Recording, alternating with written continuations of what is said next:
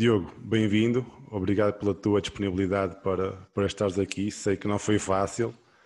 Uh, tu és economista, és financial advisor, és comentador na Bola TV, no Jornal Económico, mas daquilo que eu também percebo és também és alguém muito interessado em pensar e em discutir soluções para problemas financeiros também na área do futebol. Uh, é nesse sentido que eu, que eu te convidei para falarmos um bocadinho sobre o contexto atual do futebol atual, que já é de, há uns anos a esta parte, para discutir essas, estas, estas discussões e estas, estes problemas financeiros. E gostaria de, de, começar por uma coisa que para mim me tem feito, me faz alguma confusão e, e eu penso muito sobre isso, que é no facto de estarmos numa, numa altura em que o futebol movimenta dinheiro como nunca movimentou antes, mas ao mesmo tempo vivemos uma altura em que cada vez mais clubes passam dificuldades financeiras, cada vez mais clubes fecham portas, quer ao nível mais baixo, quer ao nível mais alto.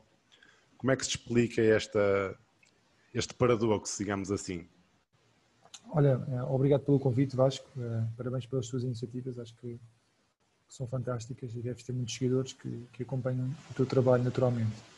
Relativamente à tua questão, eh, eu acho que os clubes não, não, não conseguem gerir bem os recursos que têm. Uh, têm dificuldades em gerir os recursos. Uh, porquê? Porque o futebol em Portugal é vivido muito mais com a emoção. Não só com a emoção, mas também com o pensamento, uh, muito mais nas próprias pessoas do que, do que nos clubes. eu acho que as pessoas ainda se utilizam o futebol para se promoverem. e, como tal, querem ter êxito rapidamente, no curto prazo, querem ter sucesso para conseguirem se ingrar e para conseguirem chegar, atingir os seus objetivos. Mas a verdade é que para atingir os objetivos de curto prazo muitas vezes coloca-se em causa o futuro. Nós já temos falado sobre isto ao longo de muitos anos eh, atrás. Sempre chamei a atenção para este fator. A verdade é que eh, é um fator que é muito desprezado, que tem a ver com a, com a gestão financeira, com o facto de tu criares um orçamento e o orçamento que os clubes criam é fictício, é uma folha de Excel com base em receitas que nunca vão acontecer. E depois ia sempre pegando um bocadinho com a barriga para a frente os jogadores ficavam ao final do, do, do, ano, ficavam com 3, 4 meses, assim como os funcionários, assinavam uma declaração, eles aceitavam um acordo, depois recebiam dois ou três e isto ia andando para a frente, porque não haviam consequências. Eh, e a verdade é que este ano houve consequências, tivemos dois clubes de divisão, mas também este ano tivemos um contexto completamente diferente, que é o contexto de Covid, que vem ainda potenciar tudo mais. Eh, está aqui em causa, eh, naturalmente, está aqui em causa a sanidade da, da, da competição, a verdade desportiva, porque a verdade desportiva não é só um, ehm, os árbitros ou não os árbitros, os erros dos árbitros têm a ver muito com o facto de todos os clubes estarem em igualdade de circunstâncias. Quando eu digo igualdade, igualdade de circunstâncias, é que os salários têm que ser pagos, é uma situação básica. E a verdade é que, e quando eu jogava então, era um forrobodó, havia clubes que chegavam a dezembro e não pagavam mais. E, portanto, era uma situação normal, toda a gente sabia que acontecia. Mas nunca ninguém tomou medidas. E depois é pensar que hum, hoje em dia há algumas receitas que são fixas, que são os direitos de televisão, e que agora em contexto de Covid até esses estiveram em causa. Felizmente neste momento os jogos pelo menos podem se desenrolar. Mas essas são as grandes receitas dos clubes portugueses, é a grande fatia do bolo dos, dos, clubes portugueses. E tendo por base essas receitas, eu acho que os clubes deviam fazer um orçamento um, em que o teto fosse as receitas de televisão. Porquê é que eu digo isto? Porque se calhar conseguem mais 10 ou 15 ou 20% de outras receitas e que lhes dá uma margem para depois poderem ir gerindo ao longo do ano, se as coisas estiverem a correr bem, conseguir mais um ou outro reforço, atacar um bocadinho mais um ou outro objetivo, mas a realidade é que não acontece isso cá em Portugal, porque acima de tudo as pessoas chegam aos clubes e vendem sonhos aos adeptos, e há muitos clubes que praticamente nem adeptos têm, mas as pessoas querem se ingrar, querem aparecer, querem logo eh, tentar alcançar um objetivo que muitas vezes não está ao seu alcance em função da, da sua capacidade financeira, olham para o lado e percebem que todos os outros eh, fazem o mesmo, eh, o mesmo modelo e, portanto, quando não há eh, consciencialização financeira e quando um cumpre as regras e vê que é a única que cumpre as regras e que os outros que não cumprem as regras o ultrapassam, se calhar há aqui alguma, alguma tendência para, para transgredir também, para seguir o exemplo dos outros. Portanto, acho que acima de tudo, e este exemplo do Aves e do Setúbal foi um bom exemplo, custou, claro que custou, sobretudo eu que sou aqui mais do Sul, costumo ver o Setúbal a descer divisão porque é um clube que mete muita gente no estádio. Vilas Aves também, que eu sei que a Vilas Aves também gosta muito de futebol e sobretudo a forma como o processo se desenrolou foi um, um processo triste, uh, penoso, mas acho que é um grande abre-olhos. Parece-me que é importante que todos os clubes tenham uma atitude diferente face à, gestão financeira e perceber que a gestão financeira não é para fazer negócio. O que é que nós dizemos? É o equilíbrio financeiro. Se tiver equilíbrio financeiro, se tiver consistência, com o passar dos anos vão ser mais fortes. Eh, porque as pessoas que vão trabalhar nesse clube sabem com o que é que podem contar. Isso só daí é um ponto muito positivo. E depois tiver consistência, naturalmente existe, tem o respeito pelas pessoas que estão no mercado, não só pelos agentes esportivos, mas também por todos aqueles que, que gravitam à volta do futebol e que patrocinam o futebol. E portanto ter o respeito é uma coisa muito difícil de, de alcançar, mas é uma coisa muito fácil de destruir. Basta uma, uma medida errada, basta um passo em falso e tudo aquilo que, que sendo a acumular em termos de respeito, de dedicação e, e, uma imagem positiva acaba por cair pelo, pelo, pelo esgoto. E, portanto, desse ponto de vista, é importante que as pessoas se mantenham focadas naquilo que é o seu objetivo e que contratem profissionais que os ajudem a tomar boas decisões, não só na vertente financeira, atenção, mas depois com a sensibilidade desportiva, porque o futebol, eh, eh, uma empresa no futebol não é uma empresa normal e nós sabemos que podemos ser gênios na questão financeira e gerimos muito bem os recursos, mas a bola não entra e vai haver dificuldades. E, portanto, também tem que haver sensibilidade e um pouco de jogo de cintura para poder uh, gingar um pouco dentro destas dificuldades que, que, que o futebol nos, nos, coloca pela frente.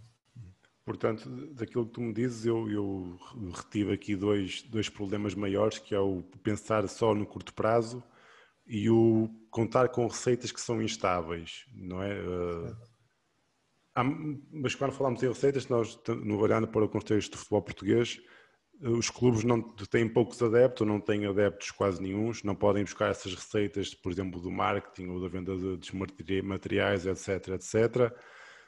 Portanto, através de que receitas, que outras receitas é que eles podem, a que eles podem recorrer? Olha, há, há, três tipos de receitas. Há os patrocínios, eh, aliás, há, há a TV, os direitos de televisão, há a bilhética e há, e há o marketing, eh, a venda de, de, de produtos que se engloba também nos direitos de TV, mas pronto. Uh, basicamente, uh, lá fora, uh, o, merchandising, day, o merchandising do, dia, do dia de jogo, por exemplo, gera muitas receitas. a bilhética também gera muitas receitas. A receita de TV, por exemplo, em Inglaterra, que é uma coisa exorbitante, representa a segunda maior receita dos clubes. A maior receita é o merchandising. Porquê? Porque eles conseguem eh, primeiro tem um mercado muito superior, estamos a falar de um país que tem muito mais milhões de habitantes do que o nosso e, portanto, tens um mercado para explorar muito maior do que o nosso e nós logo aí temos uma limitação. Mas depois porque conseguiram criar um produto e um produto vendável para fora, portanto eles não só têm um mercado interno superior, como também têm ao mesmo tempo um mercado externo muito, muito maior que lhes permite eh, alcançar outro tipo de receitas que os nossos não conseguem. Neste momento, por exemplo, eles passam por maiores dificuldades porque a grande fatia de receitas que eles conseguem não as estão a ter, eh, nomeadamente o marketing, estão a ter mais dificuldades e a própria bilhética, porque eles têm capacidade de ter sempre os estádios cheios. Aqui em Portugal não há muito para onde fugir. Acho que, é, acima de tudo, é a percepção que temos só os direitos de TV.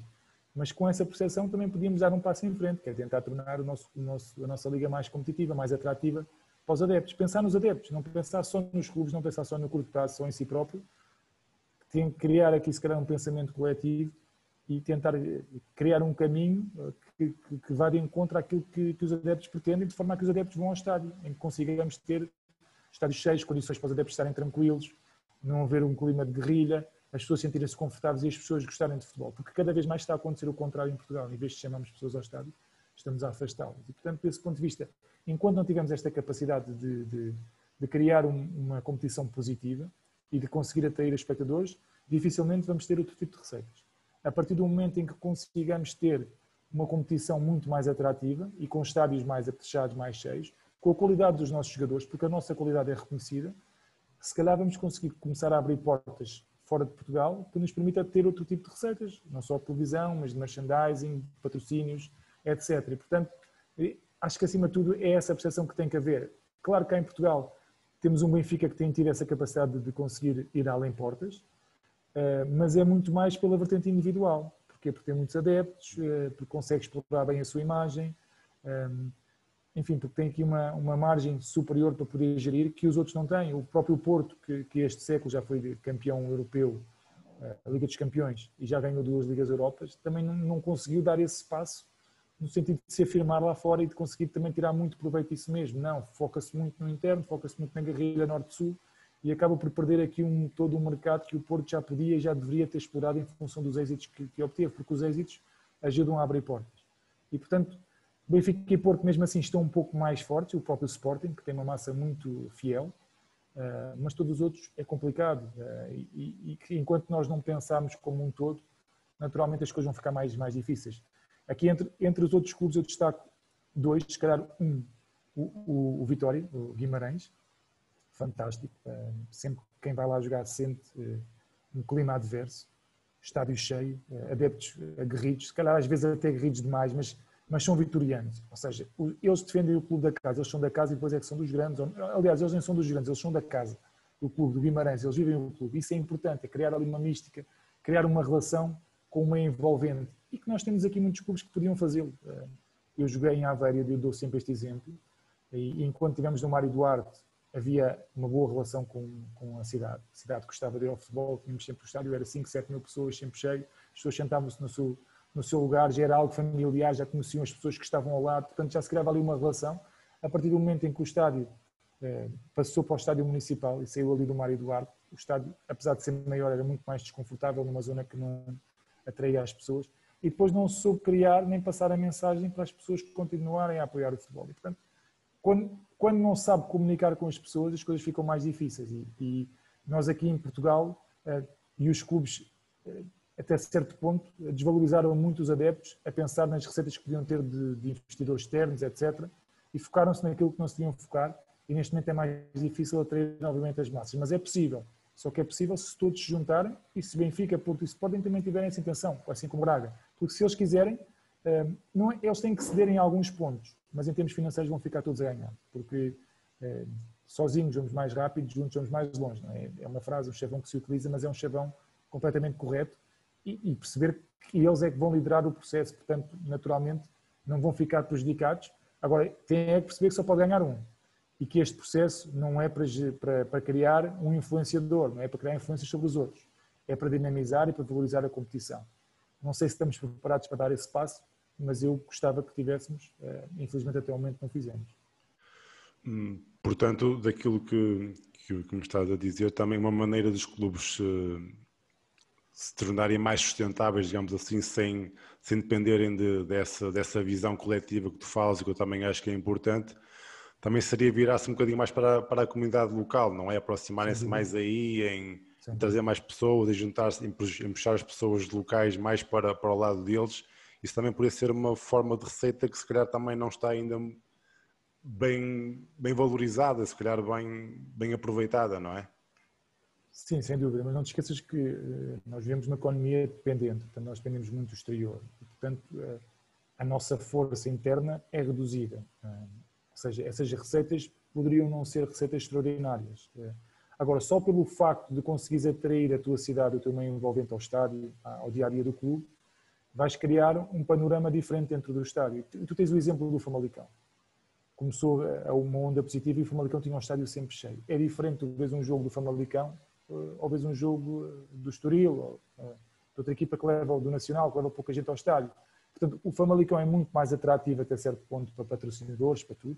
E só por aí vais conseguir gerar as receitas adicionais. Não são receitas de dimensão astronómica, porque infelizmente o nosso mercado, como te digo, e sobretudo agora num contexto de Covid, em que as empresas passam por dificuldades, eh, é adverso, mas numa situação normal em que tens empresas também exportadoras, têm capacidade também para, para valorizar o meio ambiente, porque as próprias empresas onde estão também valorizam, ou tentam valorizar, tentam se integrar.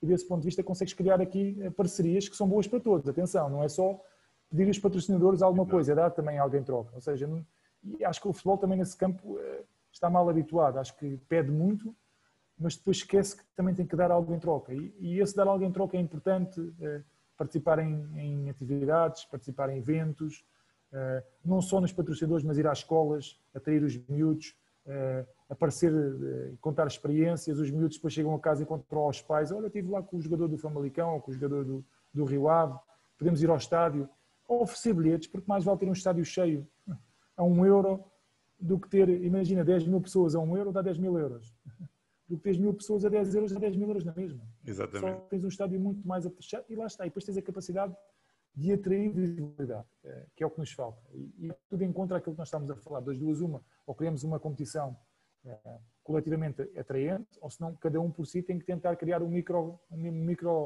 competição, um microclima positivo, de forma a conseguir atrair o máximo de pessoas possível, porque com mais pessoas, naturalmente a marca fica valorizada. E isto tem, tem, tudo a ver com uma questão de marcas. Eu não sou do marketing, mas uh, se alguém se tiveres aqui alguém a falar de, de, dessa área, ele com certeza vai, vai explicar isto melhor do que eu, que é uma questão de conseguires ter notoriedade para a tua marca. E, e em Portugal, infelizmente, as marcas, eh, os clubes ainda não, os, os, dirigentes dos clubes não olham para os clubes como marcas. Eh, olham se calhar para os clubes como veículos de negócios e, e por isso é que nós estamos como estamos neste momento. Outra coisa que este, que este contexto trouxe, ou, ou melhor, acentuou mais foi, foi a entrada dos investidores. Isto agora olhando um bocadinho mais para, para a Europa, onde isso é mais, é mais vincado. Uh, os investidores são uma solução, um desenrasco, podem ser uma solução a médio e longo prazo sustentável? Pode, pode Eu sei que há vários tipos de investidores, não é? Há aqueles que têm realmente essa visão e há outros que fazem aquilo que tu, que tu tens vindo a falar. Mas a médio e longo prazo os investidores são uma boa solução para os clubes? Ou, ou, ou isso é, é, colocar os clubes num, num, numa situação de desfavorável e à mercê de alguém que a qualquer momento pode sair e pode, e pode deixar o clube mais frágil? Tudo depende da forma como, como tu atrás investidores. Neste momento, se calhar os investidores que temos atraído são investidores eh, muito negativos e contribuíram negativamente para, para a evolução do futebol português. Mas nós temos bons exemplos lá fora. Temos o exemplo inglês, em que o investidor que quer entrar é esmiuçado até ao limite. E, portanto, eh, quais é que são as suas intenções, o que é que vais fazer, como é que vais ajudar a tua, a tua a, a sociedade, não é a sociedade, a tua, o, meio envolvente, a, eh, a, zona, a zona onde tu vais, onde vais inserir. Temos o exemplo do Leicester, eu dou sempre este exemplo. Quando morreu o presidente do Leicester, foi uma consternação total na cidade. Toda a gente ficou eh, bastante sentimental. Porquê? Porque ela era uma pessoa muito reconhecida na cidade, ou seja, não era pelo clube, ele ajudava os hospitais, ele contribuía para as infraestruturas. Portanto, ele quando foi para o Leicester, ele foi com a intenção de desenvolver toda aquela, hum, toda aquela cidade, ok? Toda aquela, uh, não ia dizer freguesia, mas não, toda, toda aquele meio envolvente onde ele, seria, onde ele seria inserido. Ou seja, ele não foi com a intenção de vou comprar aqui jogadores para o clube e vou-me divertir e vou aterrar aqui de helicóptero dentro do, do relevado. Não. Ele foi para lá, mas ao mesmo tempo ele preocupou-se com tudo o que estava ali à volta, em desenvolver todos, em, meio envolvente. E isso, isso, fez a diferença e faz a diferença. Se tu, quando tu queres atrair investidores, tens que os analisar aqui em Portugal. Não acontece. Aqui em Portugal, um investidor aparece com um de notas e é, o, e é a galinha dos ovos de hoje é fantástico. E por isso é que eu digo, até certo ponto, a criação das chaves foi um chutar um barriga para a frente, foi é, a percepção por parte dos dirigentes, vamos agora ter aqui mais dinheiro para poder investir, isto vai ser fantástico. Correu mal porque geriram mal esse dinheiro e depois de repente começaram a ficar aflitos porque SADs têm que reportar a CMVM, têm que apresentar contas cada vez que aparecia um investidor com dinheiro na mão, fantástico, lá iam eles vender o clube, mas não sabiam quem era, não sabiam quais eram as intenções, nada. E, portanto, desse ponto de vista, tem que haver aqui um trabalho de compliance muito, mas muito mais apurado por parte da Liga, por parte da Federação, não sei, se tem que alguém tem que criar esse departamento, mas se não criarmos, não vamos desenvolver. Depois há aqui outro problema cultural, que é, não, o clube é das pessoas. Quem é que diz isto? São as pessoas que querem ter o seu reino natural e querem, não querem que o, que o clube vá para outras pessoas profissionais. Porque repara, se vier para aqui um investidor, ele vai pôr profissionais a gerir o clube. Muito mais do que a emoção, ele vai querer que o clube tenha sucesso. Independentemente de ser o jogador A, B ou C, se vai ter, naturalmente vai ter que se eh, envolver dentro dos valores do clube, perceber o meio eh, eh, com que, se, com que vai, onde se vai integrar, perceber os valores, perceber os adeptos, porque senão não é inteligente, porque alguém que vai investir num clube dinheiro, naturalmente quer o retorno, mas se ele quer o retorno, isso é algo positivo. Ou seja, para ter retorno é porque as coisas têm que correr bem. Agora, eh, aqui em Portugal dizer o Porto, o Sport o Benfica, não, o clube é dos sócios. O clube não deixa de ser dos sócios. Ou em Inglaterra, o Manchester City e os sócios não vão ao estádio. Bem, agora não tomam decisões de investimento. Quem toma é quem tem o dinheiro, é quem tem o poder. Mas se ele tem o poder e consegue atrair melhores ativos, eles devem se deliciar a ver Bernardo Chivas, Agüeros, Bruno Fernandes, em vez de verem, se calhar, os matacões que podiam ter lá, ingleses, que, andavam lá os chutes para, para, para a frente, uh, e com estes treinadores portugueses que desenvolveram, os treinadores estrangeiros que desenvolveram muito mais o futebol em Inglaterra, ou ver as equipas do Pep Guardiola, se não tivessem investido, não conseguiam ver. Acham que eles estão chateados de poder se ingrar na Europa? Claro que não. Uh, se calhar até era o melhor que nos podia acontecer, porque toda esta confusão, esta guerrilha de palavras que havia cá para fora não iria acontecer porque a verdade é que os investidores eh, não andam a aparecer nos jornais. Quem aparece nos jornais em Inglaterra são os jogadores, são os intervenientes. E isso faz logo com que o espetáculo seja melhor. Portanto, temos aqui vários tipos de problemas. O primeiro é o compliance, que eu acho que não funciona minimamente em Portugal. Eh, e a percepção de que se alguém vem, vem não só para investir no clube, mas para tudo uma envolvente, ajudar a comunidade a desenvolver-se. E se assim for, fantástico, porque vamos ter aqui alguém que nos vai ajudar, neste caso ajudar as autoridades, o governo, as autoridades locais, a desenvolver a comunidade, a criar melhores condições para todos, a todos estarem mais satisfeitos, todos envolverem-se mais nos projetos. E depois é, é pensar também é, na questão cultural, de dizer o clube é dos sócios, o clube nunca vai deixar de ser dos sócios. Agora, a SAD é comprada por alguém, mas esse alguém, quando compra e vem com boas intenções, naturalmente o que quer é ter retorno. E se quer ter retorno, é porque vai fazer o melhor possível. Agora vai pôr lá gente profissional. Se calhar alguns vícios vão desaparecer, algumas comissões vão desaparecer, a transparência se calhar vai aumentar.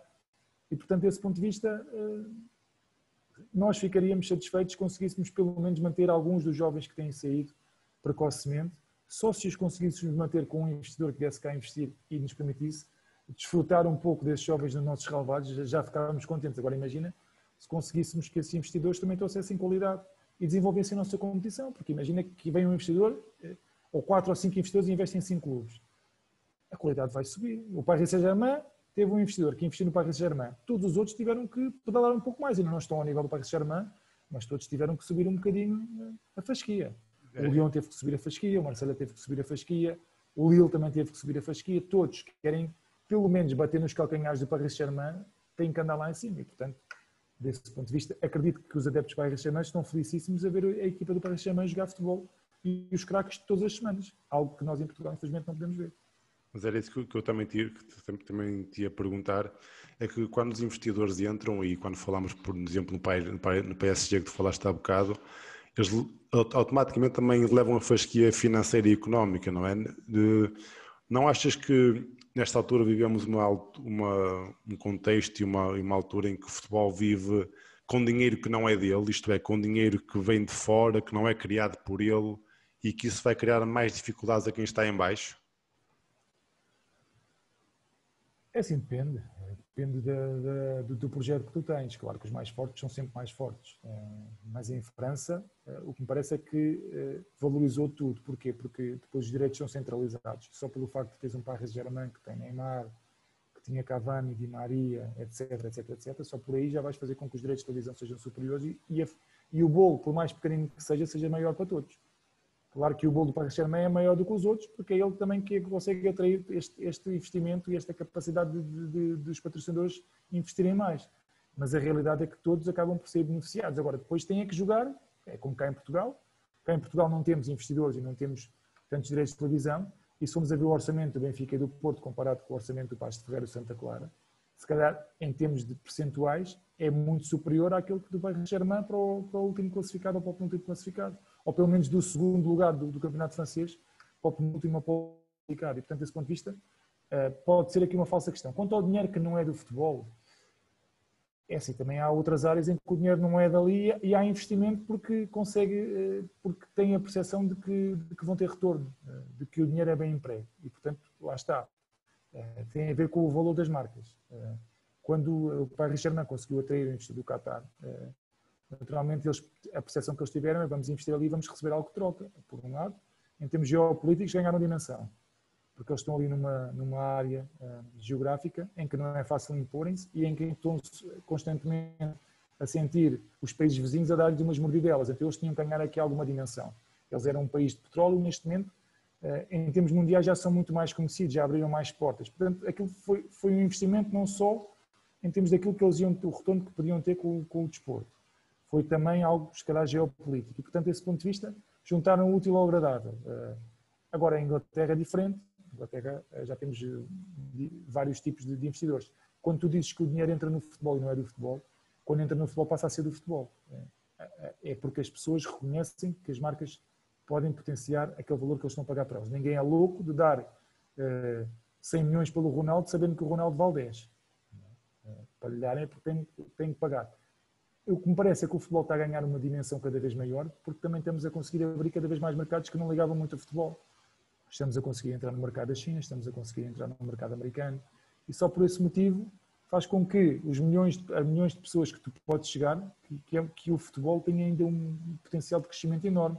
E depois não é só o futebol masculino, é o futebol feminino agora que está a se iniciar, ou que já se iniciou, mas que está a ganhar também aqui uma dimensão uh, adicional, que também é mais uma fonte de receita. E, portanto, eu não acredito nessa história de o dinheiro que não é do futebol entra só para diversão, não. Se eles entram no, com dinheiro no futebol é porque acreditam que vão ter mais não, retorno e vão potenciar. Isso que eles, e agora isso tem, tem, tem estado muito em discussão com o Manchester City, por exemplo, o dinheiro que eles, que eles investem não é, não é dinheiro que eles têm em, em retorno. Então eles podem investir mais do que aquilo, do que, aquilo que ganham. Era mais nesse, nesse sentido de. Mas depois há o fair play financeiro, não é? é? Sim, exatamente. E eles têm, eles têm que cumprir as regras do fair play financeiro. Ou seja, claro que eles compram jogadores e têm a capacidade de ir ao mercado e pagar 65 milhões pelo Rubem Dias, mas se calhar depois também têm a capacidade de o potenciar uh, e se for preciso vender, eles não têm a necessidade de vender. Porquê? Porque eles têm liquidez uh, suficiente. Mas depois tem que entrar lá está a regulação, tem que entrar as regras do fair play financeiro, de forma a que esses clubes não dominem por completo o futebol em termos mundiais. Mas eh, não deixa de ser engraçado, isso eficaz, por muito investimento que tenha sido feito, uh, o sucesso desportivo em termos de campeões ainda não foi alcançado por nenhum desses grandes investidores. Se calhar o Chelsea já venceu uma vez, mas foi quando toda a gente, quando todos não, não esperavam que o Chelsea vencesse. Se calhar foi da, daquelas épocas em que todos ficaram de boca aberta. De resto, os clubes que vencem é o Bayern Munique, Barcelona, Real Madrid, que não têm esses investidores. Porquê? Porque não é só o dinheiro que ganha, é a estica, é a confiança, é a força, é a história. E quando nós falamos de história, nós em Portugal temos clubes com muita história. E se temos clubes com muita história, também não, nos, não podemos viver agarrados à história. Mas é, é algo que nos diferencia de muitos clubes pela Europa fora. Uhum. E o, e, puxando aqui a, a, a, mensagem de Jorge Jesus quando despediu do Rubem Dias, tu não vais para um clube maior do que o Benfica, vais para um clube com mais dinheiro. Não deixa de ser verdade, hoje em dia é maior, mas se formos analisar o histórico dos dois clubes, calhar o Benfica é maior do que o Manchester City. Não tem o potencial financeiro que tem o Manchester City, mas lá está, se tem o potencial de história, é porque é algo diferenciador. E isso, esse algo diferenciador tem que ser utilizado em benefício próprio. E eu acho que em Portugal nós ainda não, não percepcionamos isso não tivemos essa, essa, essa mentalidade, esse foco, porque quando tivermos, acredito que as coisas vão melhorar. Em termos de dinheiro, eh, repara, se viermos investidores para Portugal, onde é que os investidores vão querer investir? Se vier um investidor grande. E no Benfica, no Porto ou no Sporting. Porquê? Porque primeiro estão nas cidades mais importantes em Portugal, naquelas que lhe dão mais qualidade de vida. Depois são os clubes que têm uma história superior. Lá está, a história. A história atrai investimento e, faz com que os investidores deem mais dinheiro pelo teu clube do que pelo outro. Tem adeptos. Uh, agora, a partir do momento em que consegues ter três e depois, se calhar, começas a olhar para o lado e vês um Guimarães, um Braga, um Setúbal, que também é um, é um clube muito simpático, estávamos aqui a falar, é um clube muito simpático e consegue levar muita gente ao estádio que, se divorcia, que os adeptos praticamente se divorciaram do clube em função da forma como o clube estava a ser gerido. Mas é um clube também atrativo e que tem uma, uma, autoridades locais também apoiam o futebol, se viesse um investidor, se calhar podiam uh, permitir que se construísse um novo estádio com melhores condições e que as pessoas ficavam satisfeitas. Enfim, isto tem, é caso a caso, mas, mas eu, em minha opinião, parece-me que se, se, for bem analisado e se ficar escrito em termos contratuais, quem vier tem um caderno de encargos, não só investir no futebol, mas tem depois que investir na cidade, ali, acolá, acolá, e se não cumprir aquele caderno de encargos, perde o clube. E, portanto, se isto ficar assim tudo devidamente escrito e devidamente compilado, o risco diminui bastante. É? E, por, um, por, outro lado, ganhamos em termos esportivos e ganhamos em termos de sociedade porque vamos ter desenvolvimento. Uhum. Muito bem. Agora, entrando mais um bocadinho na, na, gestão, na parte da gestão financeira dos clubes, falaste há bocado, e eu concordo plenamente, de que ainda não se investe, pelo menos em Portugal, em, na, na, estrutura, digamos assim, dos clubes, não é? As pessoas não, não, não profissionalizam essas esses quadros. Eh, para além desse, quais são para ti os maiores erros que já falaste isso há bocadinho, mas gostaria que aprofundasses agora mais? Quais são os principais erros que os clubes e os dirigentes cometem na, na gestão? É, é falta de visão? É o pensar a pensar a curto prazo apenas? Para além disso, o que é que tu identificas mais como, como problemas? É assim, repara, o, o, futebol é difícil também não, não pensares no curto prazo, tens que sempre pensar no curto prazo no futebol, ok? É, é um ponto importante. É, porque se não pensas no curto prazo e focas só no longo prazo, corres o risco da bola não entrar e dar barra e ao fim do ano estás fora e o teu projeto nem sequer foi concretizado. Portanto, tu tens que ter um olho no futuro, tens que definir objetivos estratégicos e depois tens tens que ter, se calhar, um plano tático, que é aquele como é que vais atacar o curto prazo e como é que esse curto prazo te vai criar uma ponte para tu chegares onde queres chegar, que é no longo prazo eu acho que em Portugal ainda não há essa visão. A visão é muito mais no curto prazo, é vencer.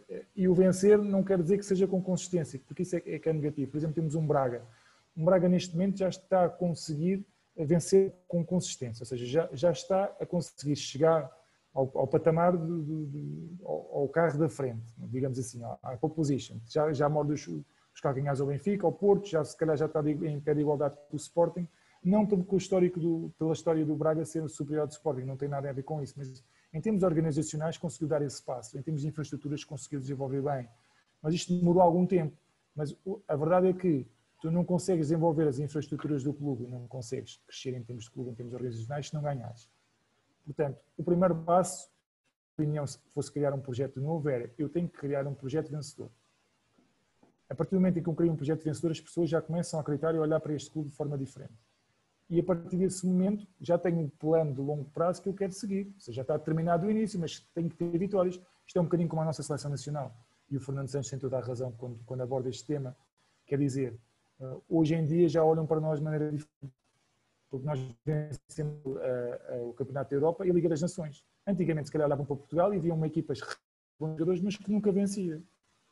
E neste momento, não. Neste momento, olham para nós e já, já temem Portugal. E mesmo os jogadores portugueses, quando entram em campo, já entram com uma forma diferente, já entram com uma.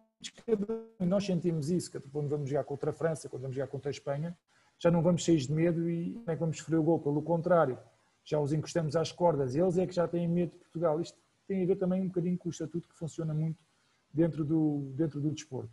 E, portanto, eh, acima, acho que tem que haver projetos, e, e parece-me que no futebol há poucos projetos, e depois de repente, quando aparece um projeto, é um projeto que varre uma equipa por completo e compra outra equipa. Um, enfim, não se percebe muito bem, em termos de consistência, como, como é que as coisas funcionam. Dou aqui um exemplo bom, o Rio Ave, que tem mantido muita, muito equilíbrio, uh, tem mantido uma estrutura base em termos de, de, de, clube de futebol e por isso é que tem vindo a ter sucesso. Vai trocando treinador, mas os treinadores até têm sido bem escolhidos. Treinadores com qualidade que acabam por potenciar os jogadores de formas diferentes não são todos iguais, mas conseguem no limite obter os resultados pretendidos, que se batem bem, que, que sabem que vão para uma estrutura que já está criada, para um esqueleto que já está mais ou menos estabelecido, mas que depois metem o seu cunho pessoal. Mas têm, sabem que têm uma, uma base sólida de trabalho e sabem que vão ter necessário para poder desenvolver o seu trabalho. E por isso é que o Carvalhal deu o passo de sair da Inglaterra e entrar, estava desempregado e entrar no Rio Ave. Foi um risco elevado que ele teve, foi, mas correu bem. Uh, depois acho que também tem que haver aqui alguma uh, paciência. Eh, e a paciência no futebol é uma palavra difícil de explicar, não só em Portugal, mas também no Brasil. ainda é mais magnífico, perdem dois jogos e são todos despedidos. Mas pronto, isto tem tudo a ver com, com, a, com a forma como a mensagem passa depois para o mercado. Okay? E depois tem que haver a tal sustentabilidade financeira, tem que haver conhecimento esportivo, tem que haver. O scouting é algo que está na moda mas lá está, acho que é fundamental para os clubes criarem departamentos de scouting e não é um departamento com uma ou duas pessoas e de repente muda o treinador ou desta divisão e muda-se tudo, não. É pelo contrário. A formação também é algo que nós temos que apostar, infelizmente só percebemos isso quando estamos com dificuldades financeiras e é algo que devemos sempre apostar mesmo quando estamos bem financeiramente. Porquê? Porque nós temos a capacidade de produzir jovens com qualidade e talentos. Se não forem para os clubes grandes, serão para os clubes pequeninos, mas acima de tudo conseguimos alimentar aqui o nosso ecossistema eh, com essa qualidade e conseguimos fazer a diferença em termos de seleções nacionais e depois potenciar também uma marca que é a Federação eh, Nacional através das seleções. E, portanto, eh, a gestão financeira tem muito a ver com os recursos que tens, é como os recursos humanos. Além dos vários departamentos que tens de criar e que tens de estar atento, há outro departamento que ainda não falei, mas que já vou tocar. Depois, em termos financeiros, tu tens que perceber que não podes gastar mais do que as receitas que tens. E tu tens que olhar para as tuas receitas operacionais sem vendas de jogadores, que é aquilo que nós já falámos tudo, é bilhete, como a merchandising, e em função disso, jogares dentro das tuas limitações. Se tens pouco, é com pouco que tens que ir à guerra. Agora, é com pouco, mas com a seriedade e com as pessoas que trabalham contigo, saber o que é que podem contar. A partir desse momento, é assim que tens que atacar, em função depois da forma como as coisas estão a ocorrer, da bola bater menos vezes na trave e entrar mais vezes, a meio da época, se calhar podes correr um risco adicional e gastar um bocadinho mais para atingir outros objetivos. Depois, que é o departamento, que eu acho que também em Portugal que é o Departamento de Comunicação. Alguns clubes já estão mudar. Já vimos sketches engraçados, por exemplo, do Passos Ferreira. Mas é assim que também se, se cria empatia com, com, os adeptos, cria empatia com os sócios. Uh, a, a, comunica, a, comunicação tem que ser bem passada, temos que saber porque é que estamos a passar. Se queremos, onde é que aquela mensagem, qual é o alcance que ela vai ter. Se, se queremos usar o adversário, se queremos, eh, se queremos chamar mais adeptos ao estádio, são mensagens que têm que ser constantemente passadas e, e as redes sociais têm que ser bem utilizadas. Eu acho que em Portugal ainda não devemos o devido valor à, à forma como a comunicação é feita, pelo contrário, utilizamos só a comunicação para criticar árbitros, para ter culpas do capote, para, para, para tirar responsabilidades que é algo que em Portugal eh, também há pouco é assumir responsabilidades. É, é assumir um projeto, se as coisas correm mal, é, é, tentar explicar porque é que correram mal e, e, questionar se faz sentido continuar ou não. Mas acho que acima de tudo é, é assumir essas responsabilidades e dizer o meu caminho era este e acho que devemos continuar este caminho. Dou um exemplo aqui há dois ou três anos com o Luís Castro, Chaves. O Luís Castro ao fim de cinco jogos tinha as malas à porta. Não tinha ganho um jogo. E o Presidente aguentou lugar no final do campeonato.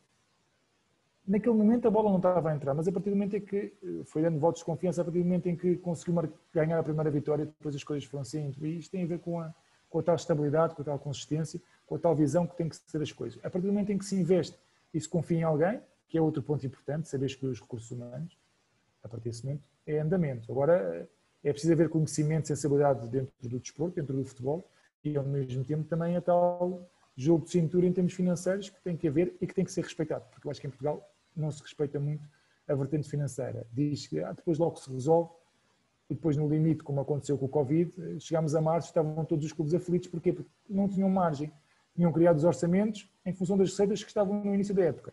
Quando as receitas baixaram, ficaram sem margem para poder ir e, pelo contrário, ficaram até com, sem capacidade para cumprir com os compromissos. E, portanto, é, é um ponto importante. Cria o teu orçamento, e dá-lhe 10 ou 20% para, para cima das receitas que tens, utiliza 80% das receitas que tens e aí já ficas com margem para poder gerir a época. No, no início da, dessa resposta falaste em, em, ter um projeto vencedor logo a curto prazo, em investir logo, logo no início. Como é que como é que se deve, como é que se faz isso? Como é que isso não é pensar também só no curto prazo e, e pensar em que se, se, não formos vencedores numa época inicial, depois não temos margem para, para construir alguma coisa. Não, não, não devia ser primeiro tentar construir algo e depois pensarem nesse tal projeto vencedor? É assim, o projeto depende do que é que entendes por projeto vencedor. Nem claro. vão ser campeões, é? Seja, depende depois do, da, da realidade de cada clube. Agora, é a percepção que se tem que ter. E esta percepção é para as pessoas que aparecem no futebol e que pensam que é fácil e que definem planos de longo prazo chegares ao final do primeiro ano e as coisas não correrem bem, todos vão duvidar daquilo que tu és e daquilo da forma como tu geres. Podes ser um grande gestor em termos empresariais, mas chegares ao final do primeiro ano e não conseguiste ter resultados, esquece. Portanto, o foco onde é que tem que estar? Tem que estar definido o plano, não é de longo prazo. Eu não digo longo, longo prazo. Porquê? Porque o contexto macroeconómico também vai mudando.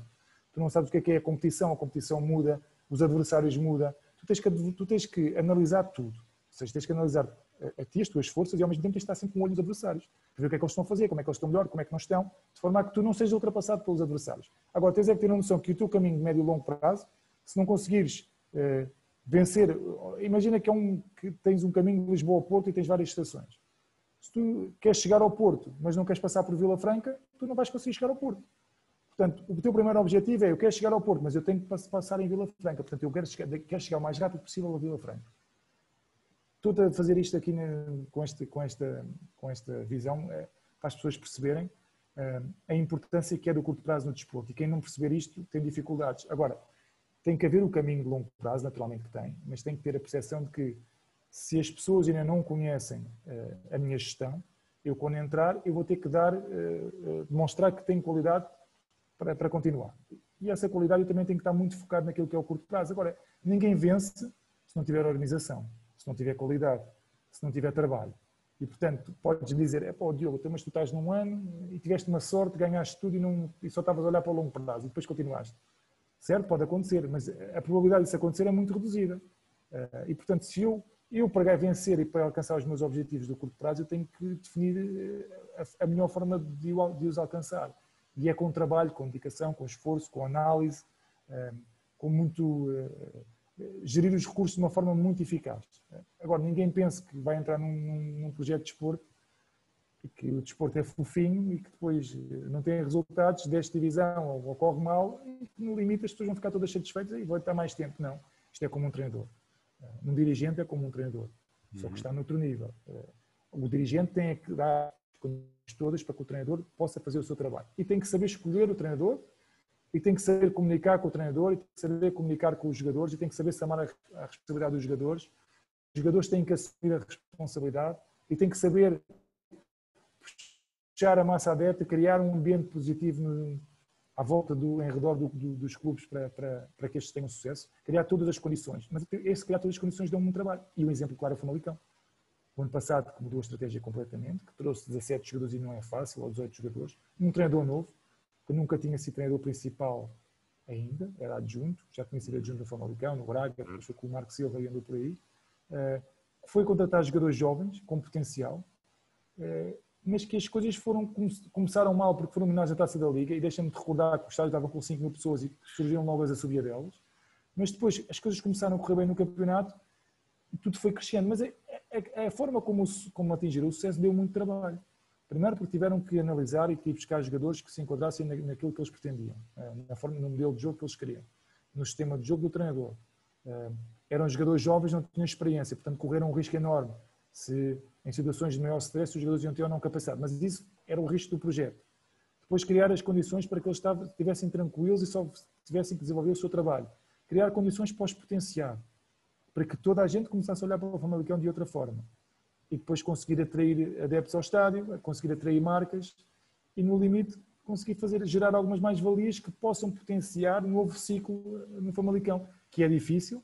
E vou-te dizer, o Famalicão se calhar tem um, uma visão de longo prazo, mas essa visão de longo prazo está muito mais focada neste momento no curto prazo. E devo dizer que o Famalicão começa do zero quase, começou do zero novamente este ano praticamente, não é do zero, porque já tem um estatuto, já ganhou um estatuto, em função daquilo que fez no ano passado, já tem créditos, ou seja, o treinador tem créditos, o dirigente tem créditos, mas criou quase uma equipa nova novamente. Então já tem a experiência do que é criar uma equipa nova, mas não quer dizer que volte a correr tão bem como correu no último ano. Mas as condições estão criadas, eles sabem onde é que falharam, onde é que não falharam, onde é que têm que melhorar, temos sempre que melhorar e se o fizerem vão estar mais próximos do sucesso. Não quer dizer que tenham sucesso como tiveram passado, mas vão estar mais próximos. E o estar mais próximo é uma grande diferença. Às vezes é, num pequenino pormenor que, que, que os jogos eh, se resolvem e é aí que, que, que faz a diferença na, depois na, no crescimento ou não dos clubes. Diogo, estamos, estamos a terminar, tenho só mais duas perguntas para ti. Qual é que deve ser o país modelo para Portugal se guiar e tentar copiar, digamos assim, a estratégia que, seguida por esse país, por esse, pelo futebol desse país? E quais são para ti neste momento os clubes modelo, os clubes mais bem geridos na Europa que podem também servir de exemplo para, para os clubes portugueses? Olha, tu tens vários exemplos. É, claro que nós, nós temos que olhar para, para cima, não olhar para baixo. Eu acho que nós temos a seguir, estamos a caminhar muito mais para um exemplo da Turquia temos caminhar, infelizmente, eh, pelas guerras, pelas guerrilhas, pela forma como as pessoas vão ao estádio e vão, eh, em alguns jogos, estádios vazios, loucos, enfim. Acho que nós devíamos olhar, se calhar, um bocadinho para cima, e quando eu digo para cima, olhar para o campeonato alemão e olhar para o campeonato inglês. Eu acho que o exemplo alemão é fantástico, antes de falar do exemplo inglês. E o exemplo alemão, por exemplo, do, do Bayern Munique, que conseguiu juntar ali uma mescla de dirigentes desportivos eh, com uma cabeça eh, do clube, eh, a cara do clube. É importante que a cara do clube seja reconhecida dentro e fora de portas, para depois ele chegar lá, bater à porta e a porta abrir automaticamente. Não é só por ser do Bayern, é o Rumaniga, é o Can, abre a porta, estou aqui para conversar com vocês, o que é, que, é que queres dizer, queres dizer alguma coisa? E depois ter um, um bem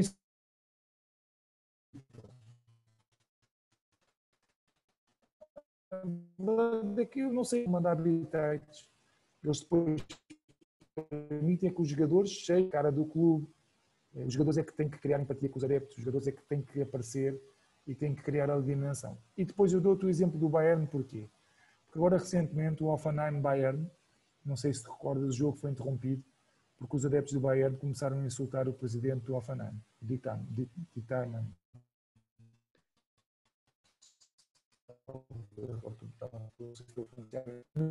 que pé conseguiu desenvolver o Offenheim e conseguiu pegar num clube, porque eh, pegou no clube antes de 1995 e permitia que ele, eh, eh, essa regra permitia que um investidor conseguisse pegar num clube, mas a verdade é que ele desenvolveu não só o clube, mas também a cidade. Ele tem uma grande empresa, multinacional, que, está a postos de trabalhos, que desenvolve ali toda a comunidade e, portanto, esse ponto de vista é fantástico. Agora, os adeptos do Bayern gostam do, do por exemplo, são podem fazer frente ao Bayern de Munique. Como tal, não gostam. Mas, por exemplo, já gostam do Schalke, que tem a Volkswagen, ou do Wolfsburg, que tem a Volkswagen, mas que também não deixa de ser uma grande empresa a apoiar um grande clube. Mas a verdade é que nesse jogo começaram a insultar o, o presidente adversário. E a verdade é que os jogadores do Bayern de Munique, o árbitro para o jogo, os jogadores do Bayern de Munique, automaticamente foram uh, criticar os adeptos do Bayern, foram mandá-los calar. E o Omega desceu do camarote e foi ao dar um abraço ao presidente adversário. Eu acho que isto é um, é um, exemplo daquilo que tem que ser feito. Ou seja, quando tu estás a gerir um clube e percebes o que é que está a acontecer à, tu, à tua volta e percebes que aquele não é o caminho, tu é que tens que dar o exemplo. E o Romaniga deu o exemplo, desceu ao relvado e foi dar um abraço a dizer não, esta não é a atitude, estes são os meus adeptos. O Bayern de Munique uh, não, não, não se revê na atitude destes adeptos. E, portanto, quem é que tem que mudar? Não somos nós, não são vocês, são os nossos adeptos. Os próprios jogadores foram criticar os adeptos. Em Portugal, dificilmente isto aconteceria. Se aparecesse alguém a criticar o adversário, utilizava se calhar o populismo, tem razão, é, foi o apitorado, ou foi isto, ou foi aquilo, ou foi o Lex.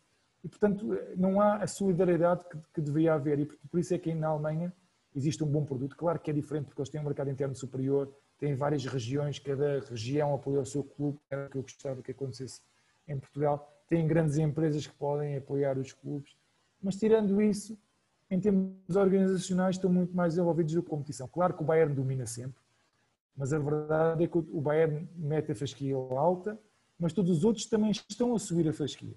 Eh, isso faz com que nas competições europeias a Alemanha neste momento um, um país muito mais forte que qualquer. Claro que o Bayern internamente domina, mas mesmo assim já tem algumas dificuldades.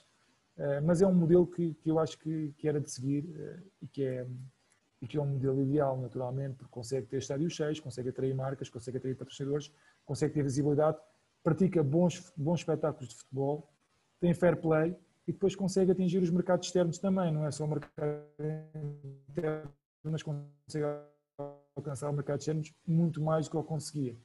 O que é um da maior liga neste momento, é a minha opinião. É a segunda maior liga, se calhar mordeu os calcanhares à primeira maior liga, que é a inglesa. Depois daquilo tudo, tudo aquilo que tu me disseste, e agora, agora nesta última resposta, então que dificilmente haverá uma, uma mudança financeira e uma, uma melhor saúde financeira se não houver uma mudança cultural, não é? Não percebi, não percebi a última parte. Se não houver uma mudança. Se não houver uma mudança cultural. Cultural? Sim, sim, sim. sem dúvida. Eu acho que sim. É, eu acho que, e, repara, e, e, os, e os protagonistas do desporto são fundamentais para isso. Mas eu acho que já está a haver uma mudança dos intervenientes. Repara na quantidade de, de jogadores e treinadores que já começam a participar em alguns programas e a criar uma imagem diferente. Infelizmente ou felizmente, um, a volta que, não, que o futebol vai ter que dar eh, vai partir de, daqueles que, que, praticam, que o praticam, que são claramente as figuras. Uh, e ainda bem que, que, são eles a tomar as rédeas, por um lado para demonstrar a capacidade comunicacional que têm e por outro lado porque percebem que o caminho que estamos a seguir não é o correto. Uh, infelizmente os dirigentes não têm essa percepção, que se calhar muito com a competição, um, mas os intervenientes têm e querem, querem passar uma imagem diferente e, e por esse motivo é que uh, já vemos e quando vemos alguns eh, jogadores a aparecerem em programas e a explicar as análises, a fazerem, eh, a responder a todas as perguntas sem quaisquer problemas, a falar da, da, da competitividade que existe entre, entre os diversos clubes, entre, entre os rivais, mas que é tudo dentro de campo e fora de campo, acabam por ser amigos. É isto que tem que passar, eh, são estas mensagens, são estes momentos, é isto que os adeptos gostam de ver e deviam ver mais.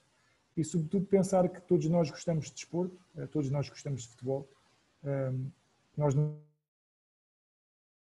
gostamos só de um clube, nós gostamos de futebol e gostamos de ver bons espetáculos. Qualquer que seja a equipa, nós gostamos é de ver bons espetáculos de futebol. Claro, todos gostamos que o nosso clube ganhe, mas eh, desde que seja dentro da, da, da lei, desde que seja dentro de um, de um contexto de fair play e, sobretudo, que ganhe se for melhor. Eh, se o adversário for melhor, também respeitar e, e assumir isso eh, e não colocar as, as, críticas todas, as responsabilidades todas nos árbitros ou, ou nisto ou naquilo. Enfim, acho que em Portugal há muito tem que se mudar muito a cultura desportiva. Acho que os últimos anos foram negros para a cultura desportiva, porque se incutiu a paixão pelo ódio ao rival. Foi uma estratégia utilizada para esconder, se calhar, alguma, algumas, algumas medidas que foram mal tomadas pelos diversos clubes. Também a percepção de que só um é que pode ganhar e, e todos querem ganhar e ninguém assume a derrota. Acho que temos muito a aprender com outros desportos, não só com o futebol, não só com outras ligas. Ainda agora, recentemente, o Nadal venceu o Djokovic, encontro com 20 títulos de grande slam, alcançando o Roger Federer. A primeira coisa que o Roger Federer foi escrever uma mensagem nas redes sociais a dar-lhes parabéns e depois a mulher de Djokovic também fez o mesmo. E, portanto, isto demonstra que o fair play tem que existir e que o fair play faz com que uh, exista, um, ehm, exista uma competição saudável e que no limite todos querem ganhar. Dentro do campo, todos querem ganhar. É, é uma realidade. Mas que uh, todos uh, são motivados por tentar conseguir derrubar o adversário. Mas dentro faz sentido. Não ultrapassando as marcas, como muitas das vezes aqui em Portugal temos ultrapassado, e esse é um dos motivos porque também não conseguimos abrir portas nem atrair outros patrocinadores, e mesmo os patrocinadores internos já começam a fugir, eh, porque as empresas já têm alguns receios de estarem ligados ao, ao, ao mundo do futebol, sobretudo porque neste momento há uma conotação negativa uh, ligada ao futebol, por tudo aquilo que nós temos assistido na, na praça pública. Obrigadíssimo, foi, foi um gosto contar contigo, foi fabuloso ter esse, esse, esse teu conhecimento aqui ao, ao, à disposição e vamos falando por aí, tá? Muito obrigado. um abraço. Obrigado. Um abraço, um abraço.